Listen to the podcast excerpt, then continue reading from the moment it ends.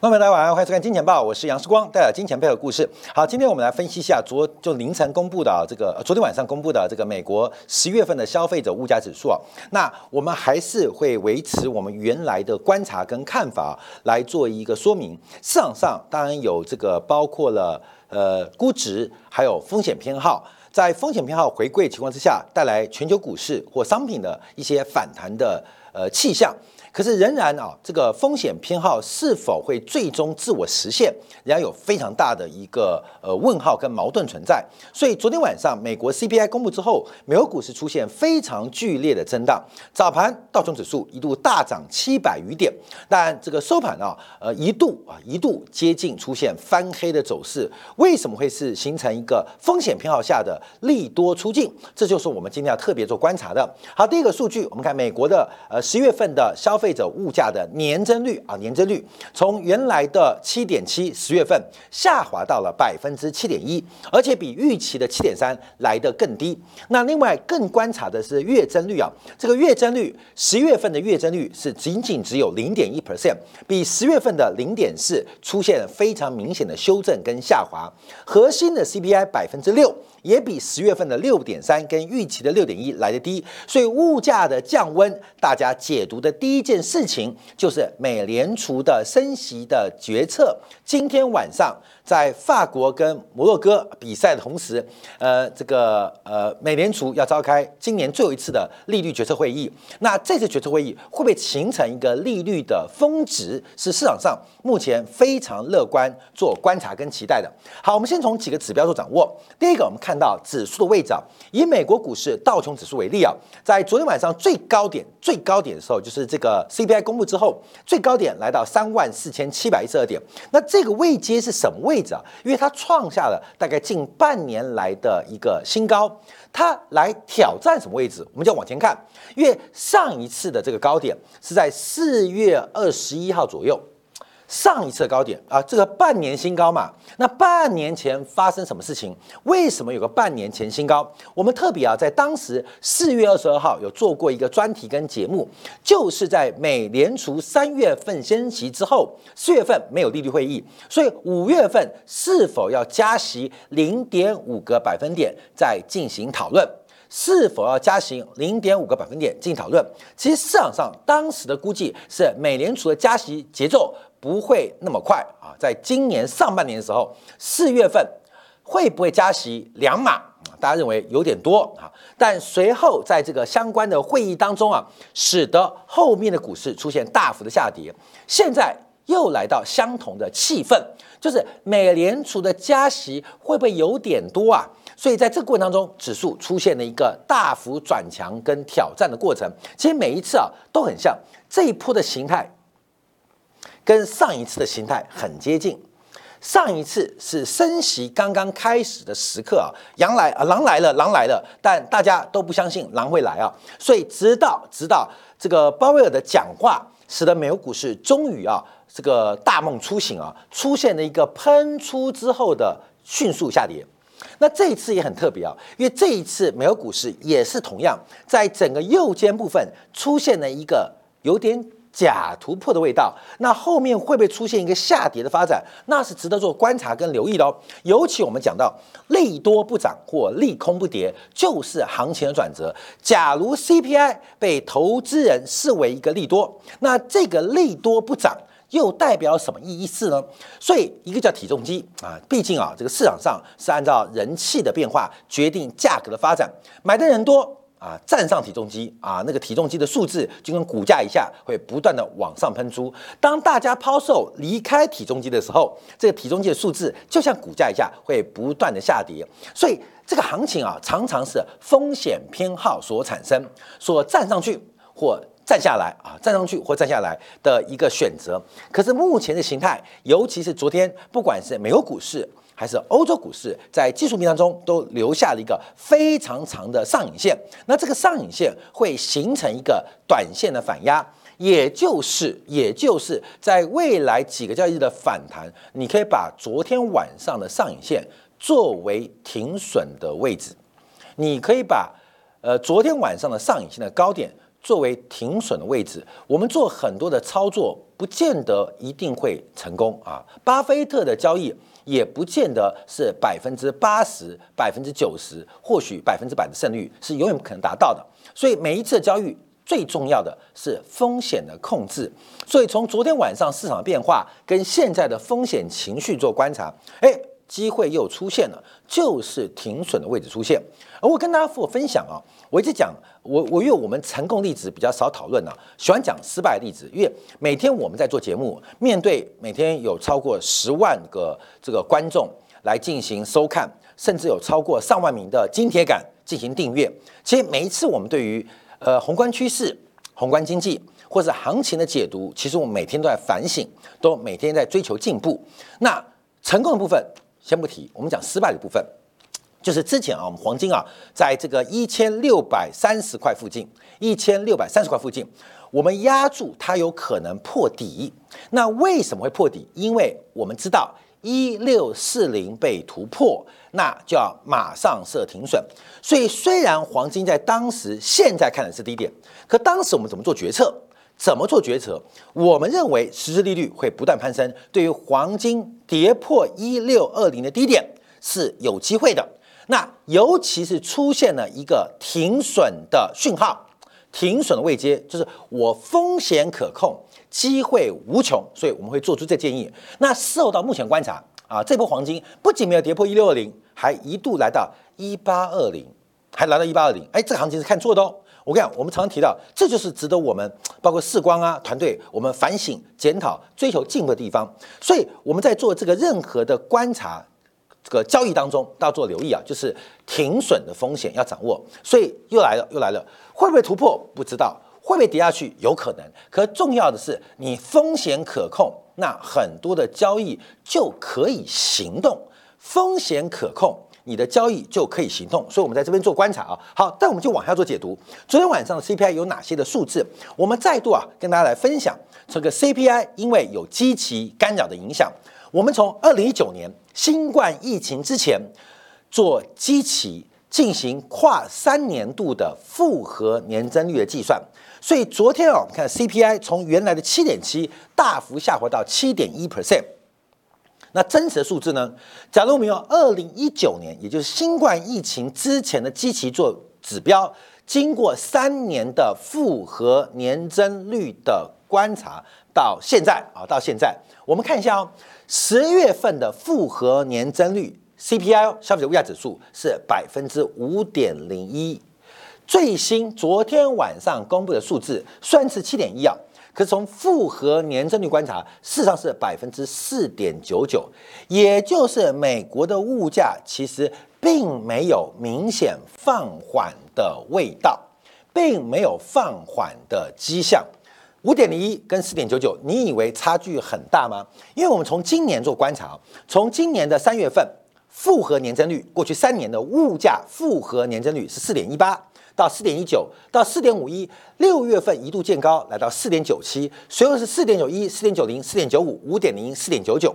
好，这个行情啊，在六月中见到一个低点。那这个观察的重点在什么地方？也就是从市场的定价做掌握，至少美国的物价会在未来非常长的一段时间。用复合年增率的角度，会维持在百分之五上下的水平，市场是进行定价哦。可是后续的加工、后续的演绎上上，就出现了一些反弹的期待，风险偏好的回归啊，做观察。那我特别强调基期，大家注意到，因为目前啊，这个呃基期啊，那么七点七掉到七点一，是因为基期从六点二变成六点八。大家知道吗？那为什么六点二变六点八？因为再往前，在二零二零年的时候是一点二跟一点一，我们指的是消费者物价的年增率。那事实上，这个年增率的计算，它的基础是消费者物价指数，所以我们才用物价指数经过倒算出现以上，跟别人或一般观众没有看到的数字，这完全 跟基期有关。所以十二月会再跌，你看基期嘛，变七点零。明年一月会再跌，会约七点五。明年二月会再跌，会因为基期更高。明年三月会不会再跌？会因为基期一个比一个高，甚至到明年的七月份啊，七月份会来到了将近百分之九点一的水平。七八月份呢，所以明年上半年美国的 CPI 从年增率角度会出现非常明显的收缩。可是物价的本质有收缩吗？我们还是用观察。观察什么？用二零一九年做掌握，经过三年度到明年是第四个年度，我们用复合年增率来看待过去三年，明年就变过去这四年变化，你会发现到，其实物价的年增率要大幅下滑的可能性依旧非常低，依旧非常低。所以这边就有两个数字啊做掌握，因为毕竟大家看的是这个数字啊，从七点七 percent 年增率下滑到十一月的七点一 percent。几乎没有人在研究复合年增率的观察，但金钱报我们的团队啊，特别帮你算出来，让你了解美国真实物价指数上升的斜率。那这个数字谁在看呢？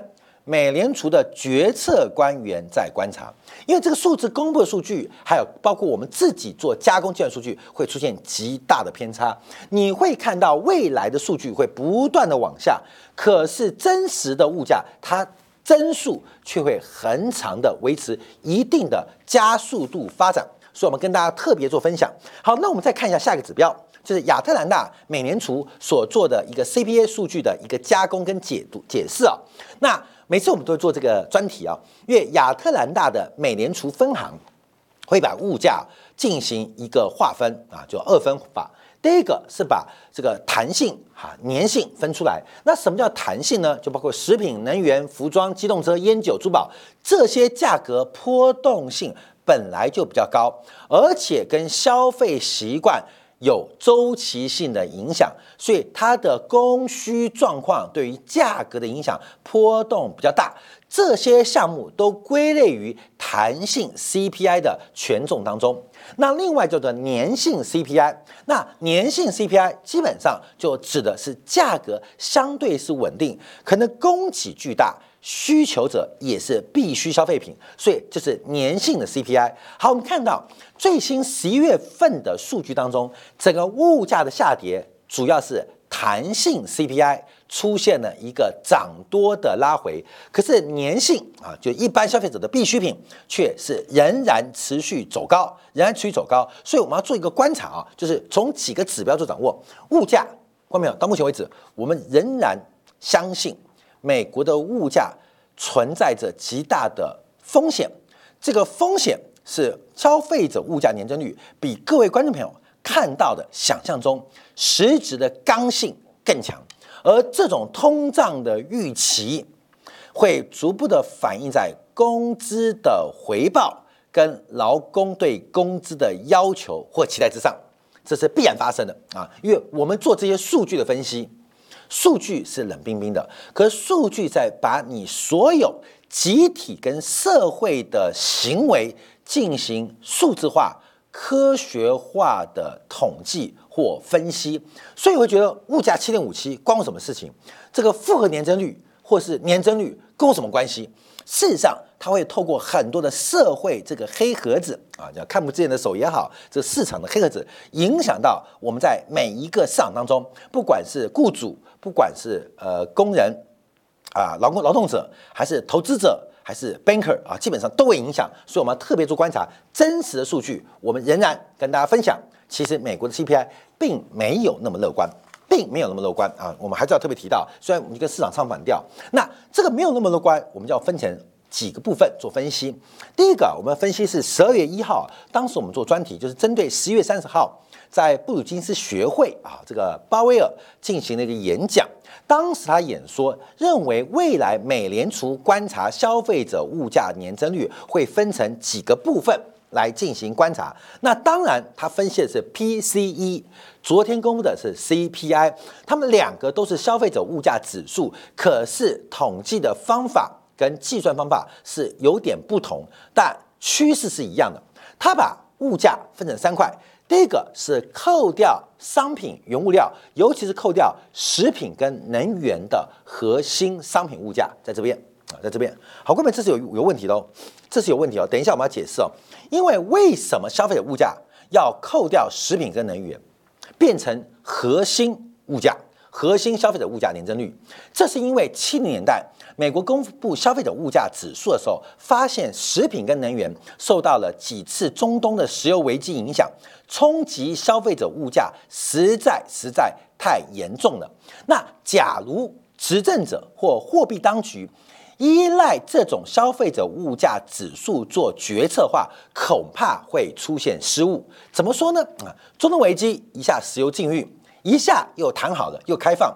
假如一下制裁，一下开放，一下禁运，一下又通航，那这个数呃商品原物料价格的大幅波动，会使得货币或财政政策产生一个滞后或应对不及的效果。所以啊，指标就更改嘛，指标更改。所以在八七年代末期啊，把这个消费者物价指数、食品跟能源给踢掉。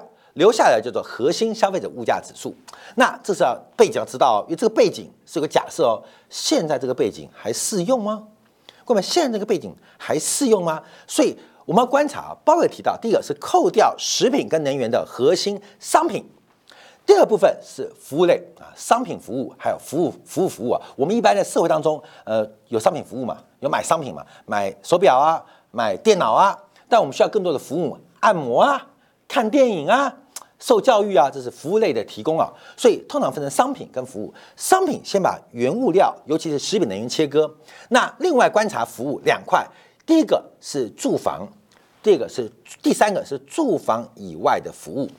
鲍威尔十一月三十号在布鲁金斯学会，他提到要看这三个东西的变化。可是我必须要把油跟食物。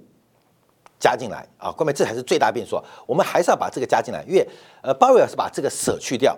事实上，用鲍威尔的框架，他提到的是核心商品、住房跟扣掉住房的其他服务。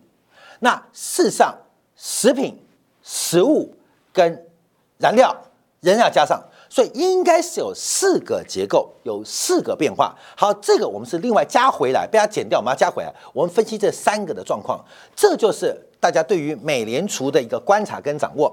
我们从 PCE 的角度做发展的话，因为还没公布啊，昨天公布的 CPI。好，我们直接看下面，我们看一下，从这三个角度来分析美国的物价水平。从十一月份影响物价月增率最大的几项。包括了住房，包括了二手车，包括了汽油，包括了汽车保险，还有包括了公共煤道的这个公共管道的天然气，就是管道天然气啊，家里很多需要这个瓦斯的嘛，管道天然气。那还有其他这六大项。那我们看一下，到底是什么在影响这个物价年增率？从原来月增率零点四降到零点一。等于增速掉了零点三个百分点，增速掉了零点三个百分点。我们从哪边做观察呢？我们就从这个绿色框做掌握。其实十一月份比十月份物价会往下掉的原因，其实还是被鲍威尔给踢掉的汽油啦。汽油的价格是拖累整个 CPI 最重要的、最重要的元素。所以十月份物价会下跌，虽然石油的价格相对于去年十一月是反反弹的，我们昨天节目提到，可是因为美国汽油价格不断的破底，所以对于十一月份的美国消费者物价，对于美国消费者来讲，石油价格。汽油价格它的月增率相对于十月份是出现负值，是出现衰退的，而这个是拖累美国物价在月增率部分一个最重要的原因。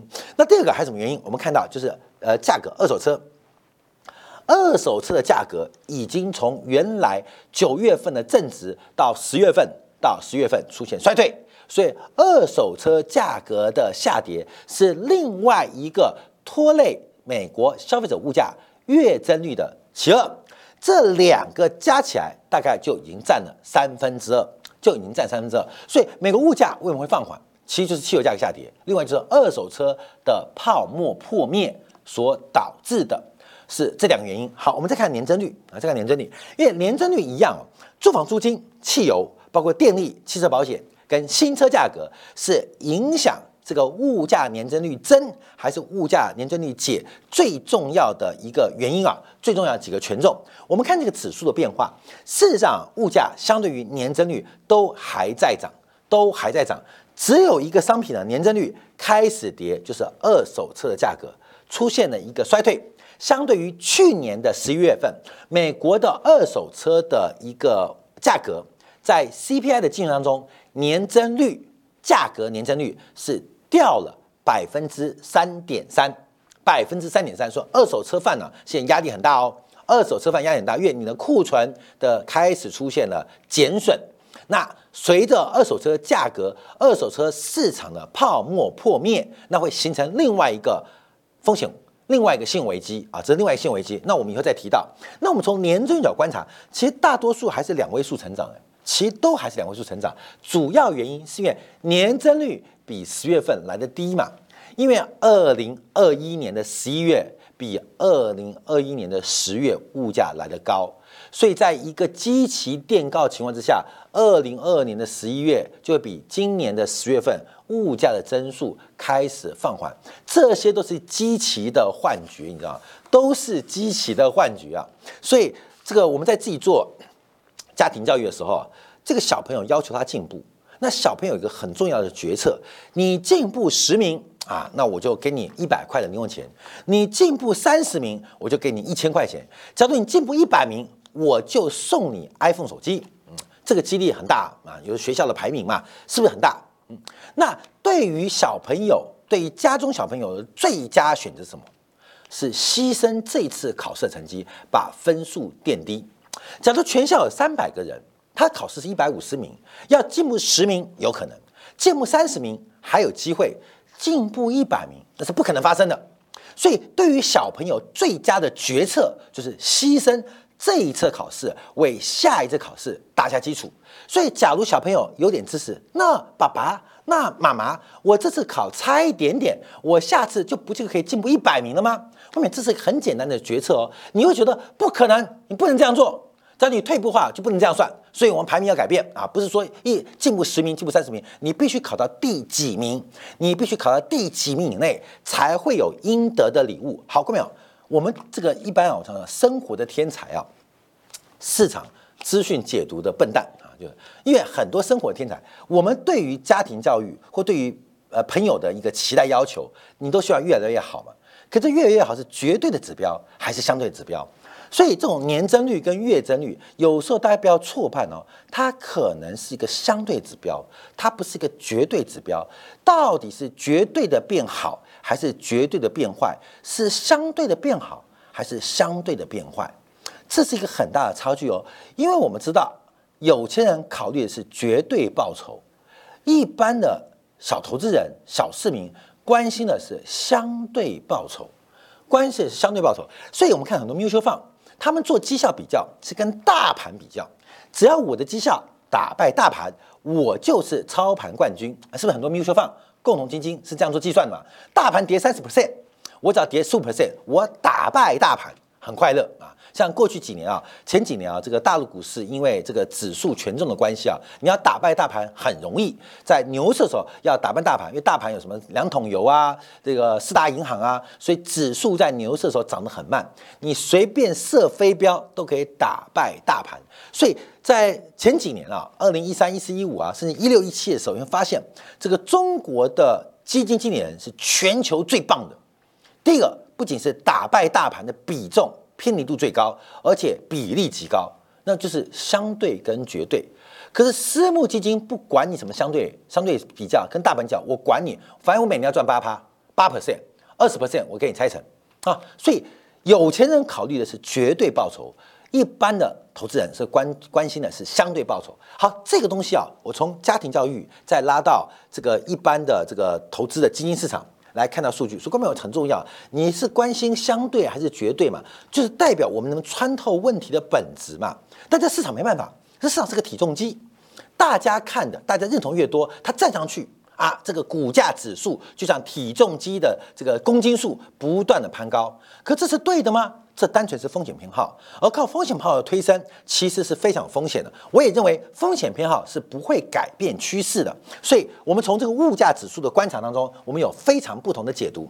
好，那我们看一下，再回到鲍威尔，把食品能源扣掉之后，我们看一下他所在十月三号布鲁金斯学会提到的 CPI 的远程估计。大家不要忘记哦，因为鲍威尔的通胀目标是 AIT，是平均通胀目标百分之二。这是他的目标，然后大家知道他的他到现在还没改变哦，平均通胀目标百分之二。那平均怎么平均？鲍威尔没讲，他给自己的数学算式留下一个非常大的空间。我是平均六个月，还是平均六年，还是平均十六年？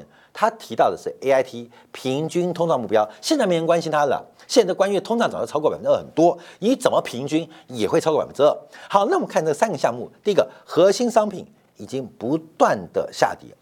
对于整个物价来讲，它现在是一个负值，它是个负值、负贡献、负贡献。所以扣掉食品跟能源，就算你把食品能源加进去，其实我们知道，商品部分对于目前消费者物价来讲，都出现了非常明显的下滑。那他妈的真是鬼扯，看没有？你懂意思吗？你觉得手机有变便宜吗？你觉得脚踏车比较便宜吗？只是比去年便宜一点点，消费物价年初是跌的哦。这就是相对跟绝对的概念哦，所以我们常常怪政府，哎，这物价乱编，其实政府没有乱编，因为政府编的就是一个相对概念嘛，而不是绝对概念。那老百姓是拿自己口袋钱去消费，珍珠奶茶去年三十五块，今年四十五块啊，就涨了十块钱，涨幅将近三成。明年四十五块涨到四十八块，哇，涨幅不到十趴，你懂意思吗？其实还在涨啊，其实还在涨啊，所以我们看到。这种指标你要特别掌握。那这个指标跟大家做观察的分析啊，所以我们看核心商品现在一旦崩盘嘛，所以你在看到呃什么捷安特啊、巨大出现问题啊，一档一档问题嘛，商品市场整个是垮掉了。这我们去年就预估啊，整个消费泡沫脱离均值啊，必然会回归。所以目前的零售销售，哎，这礼拜五可能要公布这个数字啊，就会继续经济回归。随着物价放缓啊，包括数量走低，那整个核心商品的通缩。会继续发生哦，那就观察哦。那这会形成一个向下的拉力。好，第二看住房服务。那住房服务对于整个目前 CPI 的贡献值仍然非常大啊，仍然非常大。那光从住房来讲，它年增率是维持百分之七点一上扬的速度，这也很特别，因为我们知道过去一年来美国的房价以十月份来做计算的话，大概年增率是百分之十三，百分之十三。所以美国公布的住房成本。是房价上涨真实上涨的二分之一，它有没有真实反应再说。好，另外提到的是扣掉住房的服务项目，因为我们知道在现代的生活当中，其实商品消费在我们的总支出当中可能不到三分之一。甚至连四分之一都没有，大部分都是服务啊，看影片啊，包括知识啊，包括了旅游啊，包括了教育啊，包括了很多按摩啊等等啊，都是属于服务类核心服务的这个相关的一个消费啊。那服务类它就会跟工资跟总和消费有关系。那过去这一个月，我们看到整个核心。扣掉住房之后的物价是出现大幅度压缩，在十月份竟然出现了零成长的发展啊，零成长变化。所以按照鲍威尔的逻辑，核心商品的通胀已经下来了，显负值哦，而住房的通胀会在明年二零二三年的二零二三年二零二三年的上半年见高。那现在最不确定的是，扣掉食品能源、扣掉商品跟扣掉住房之外的核心的相关服务，这个占比有多大？我们从月增率这边可以观观察到，扣掉这个观察的话，大概占美国总消费约莫大概是三成左右，嗯，应该是三成左右，三成左右，大概三成，扣掉。大大概三成左右，三成以上，三分之一啊。所以这个三分之一是美国总消费的三分之一左右，它会有什么样变化影响？是鲍威尔特别做观察的。所以往下看哦。好，第二看商品，商品真的完了啦，看到没有？商品完了，我们以二手车价格做观察，因为二手车价格这是二手车价格的指数，二手车价格指数看到没有？现在价格已经大跌了两成，可是离正常值。还有非常大的区间。二手车泡沫，它反映的不是二手车而已，是全球在二零二零年新冠疫情各式各样的泡沫。我今天啊，跟这个我一个很好做运动器材的朋友聊天啊，他刚好去德国参展，那他是全世界最大的球类的代工厂商，嗯，全世界最大的球类代工厂商，但是台湾的厂商在呃大陆设厂，他就跟我分享啊，就说他德国看展，哦，时光，我告诉你哦。买家超出预期，我说真的假的？不是欧洲经济不好吗？他说，因为过去啊两三年都没有展览，所以这个市场上经过重新洗牌。毕竟啊，他做的球类，我们知道球还是消费品，所以这一次啊，整个参展情况下是非常非常的不错。那我说真好，他说也不是，他说我跟你讲，隔壁那几摊啊，那个几个运动器材区啊，惨到不行，完全没有人。完全没有人，就是这个运动器材的这个消费啊，透支的一塌糊涂。好，这个事情我们在一年前就跟大家讲到了，所以我们的估计啊，有时候对于股价、对于行情可能会有一些这个错判，可对趋势时光非常有掌握。只有手车吗？不是，全商品几乎都是库存过多，而且这个库存的海啸还继续在累积。还继续在堆积。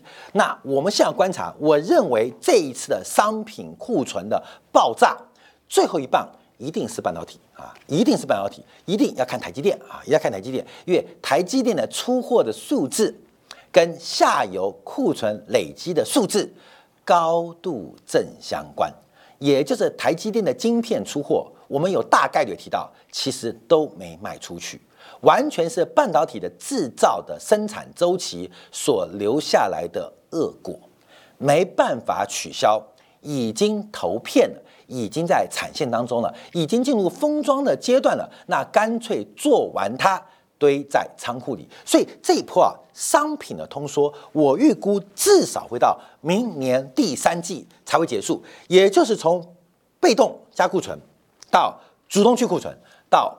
被动去库存最快是明年的第三季啊，这是商品的部部分哦，商品部分哦，那这个做个观察。好，那我们观察就是呃食品呃食品跟能源，食品能源我们昨天节目就提到，我跟你讲，明年上半年哦，这个能源的价格是拖累 CPI 最大的原因，但也是我们现在要压住美联储二次升息最大的风险，因为。油价在今年的下半啊，今年的这个下半年，从七月、八月、九月、十月到十一月到现在十二月，跌太快了，所以明年因为基期太高，所以会使得能源的对于消费者物价的贡献值相对来讲是一个呃呃价格下降啊，是个跌价。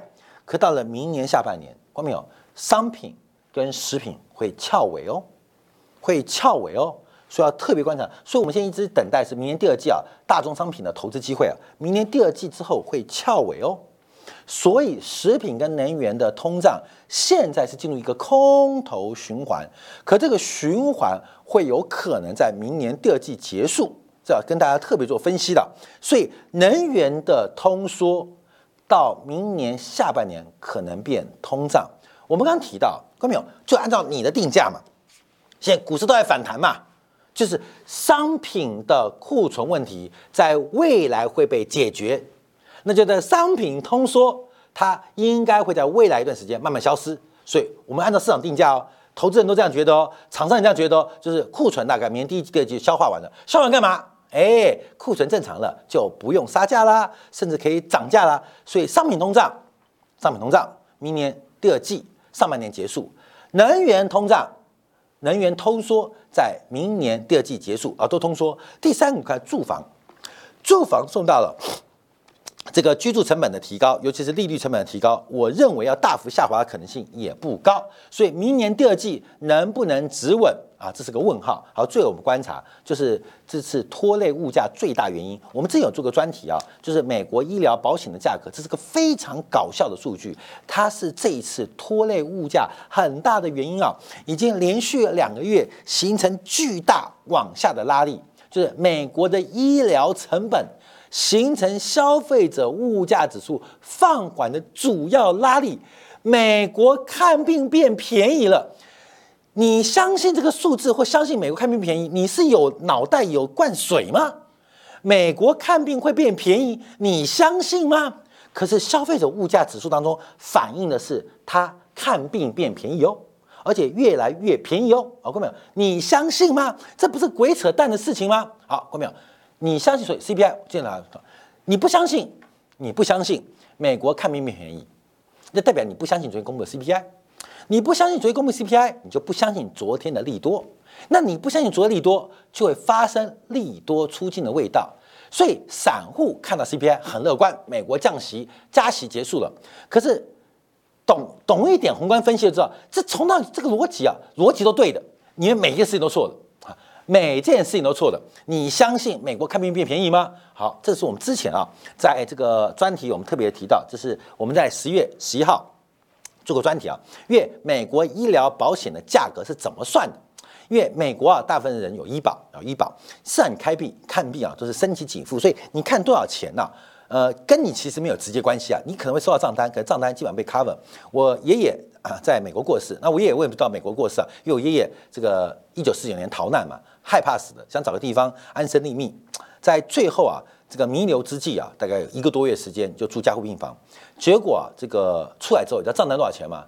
呃，美金是三十六万三七万美金啊，住一个月三十六万三七万美金，大概这个数字三千万美金，吓不吓人？吓人！哎，有医保哈，就打掉了，不用付钱，不用付钱。美国一看病很贵啊，最后一个多月住美国的这个呃加护病房的时候，就是三几万美金就花掉了啊，幸好有医保。好，那美国人怎么算医疗成本呢？就是我们上次提到，就是把保险医保的收入减去医保的医保所生成发的支出，跟你没关系，你只要交保费就好了。那你交的保费变成保险公司的收入嘛？那保险公司因为你医疗支出会申报嘛，我就真的支出嘛，这中间的扣减就会形成医疗成本。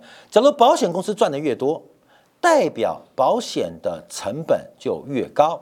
假如保险公司赚的越少，代表你吃到保险公司了，所以成本就越低，所以它会有个滞后反应。所以今年的呃医疗，美国看病成本在消费者物价指数当中是出现非常明显的下滑，成为稳定美国物价最重要的原因。你不觉得你自己都听了不相信吗？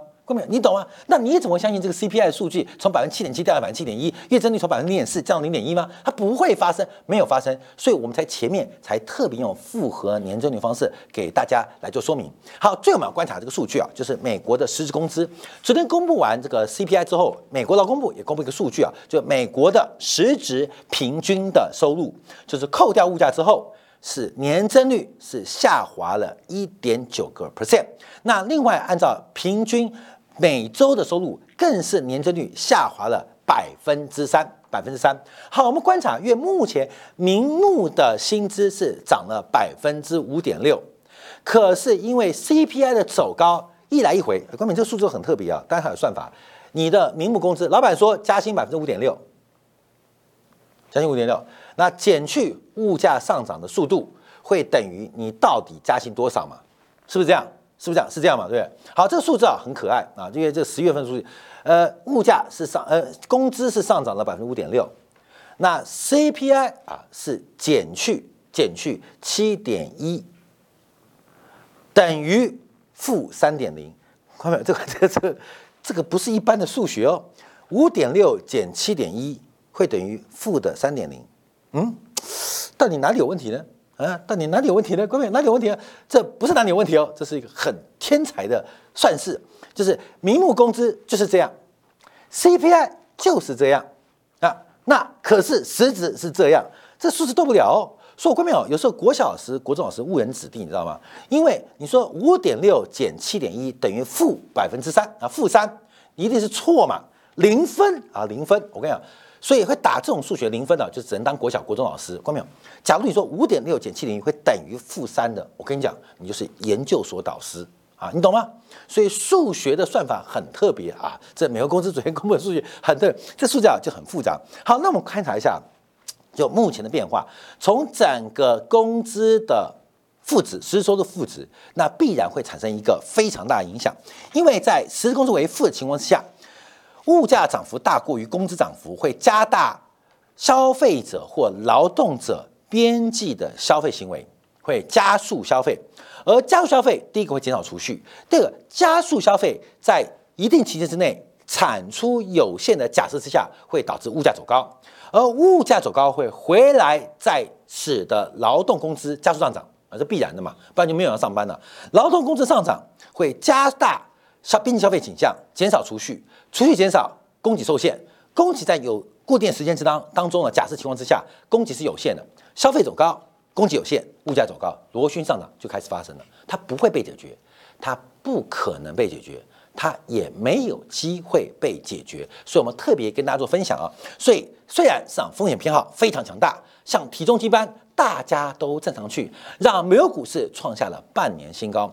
可是，我们还是跟大家提到，在这个看似利多，可是事实上充满风险的变化当中，大家还是要特别观察，因为趋势。只有一个方向，但中间的波动却像随机，像满天的烟雾一样到处乱飞。分享给大家。好，下面片刻，我们这样广告在电产部分就要回来观察啊，因为我们要从 CPI 进一步做衍生，来分一下美国的实质利率。尤其今天晚上美联储的利率决策到底会透露出什么样的讯息？现在有很大的误解哦，各位没有？因为美呃联邦基金的利率期货跟两年期国债收益率。跟鲍威尔讲话出现三个完全不同的数字，分别是天堂、地板跟地狱。谁是地狱？谁是地板？谁是天堂？休息片刻，我们经典部分为大家做进一步观察。